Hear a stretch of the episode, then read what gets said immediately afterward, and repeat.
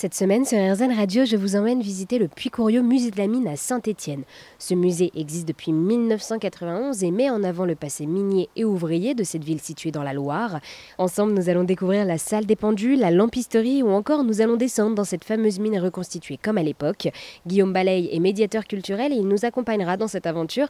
Mais avant de traverser la mine, Guillaume nous présente la particularité de la mine de charbon Puy-Coriot Musée de la Mine.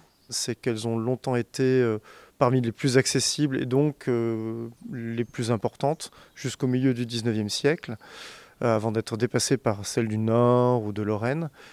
Elles ont, euh, comme le mentionne un peu le monument aux morts à l'entrée de ce site, elles ont une particularité stratégique aussi, parce que le Nord, la Lorraine, que je viens de mentionner, sont vraiment sur les frontières du pays. Et pendant les différentes guerres, soit ont été conquises comme la Lorraine en 1870 par l'Allemagne, soit ont été les lieux de combat. Le bassin minier de Saint-Étienne, il est loin des frontières, loin des combats en cas de guerre, et il, alimente une industrie euh, de l'armement qui est vraiment stratégique au niveau national. Donc vous l'aurez compris, de nombreux mineurs travaillaient ici chaque jour au Puy-Coriot, et Guillaume nous explique d'ailleurs le travail quotidien d'un mineur.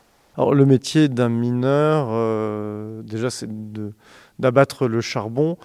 Après, bien sûr, au fur et à mesure du temps, euh, il y a eu de plus en plus de métiers spécifiques à la mine, puisque pour euh, concourir à, remonter ce charbon, bah, il faut des gens euh, dans les mines du XXe siècle qui gèrent des machines de plus en plus compliquées et variées, qui s'occupent du soutènement, donc pour éviter les effondrements, qui s'occupent de la sécurité, etc., etc. On pense directement au piqueur, celui qui abat le charbon, mais il y a donc beaucoup d'autres sortes de mineurs.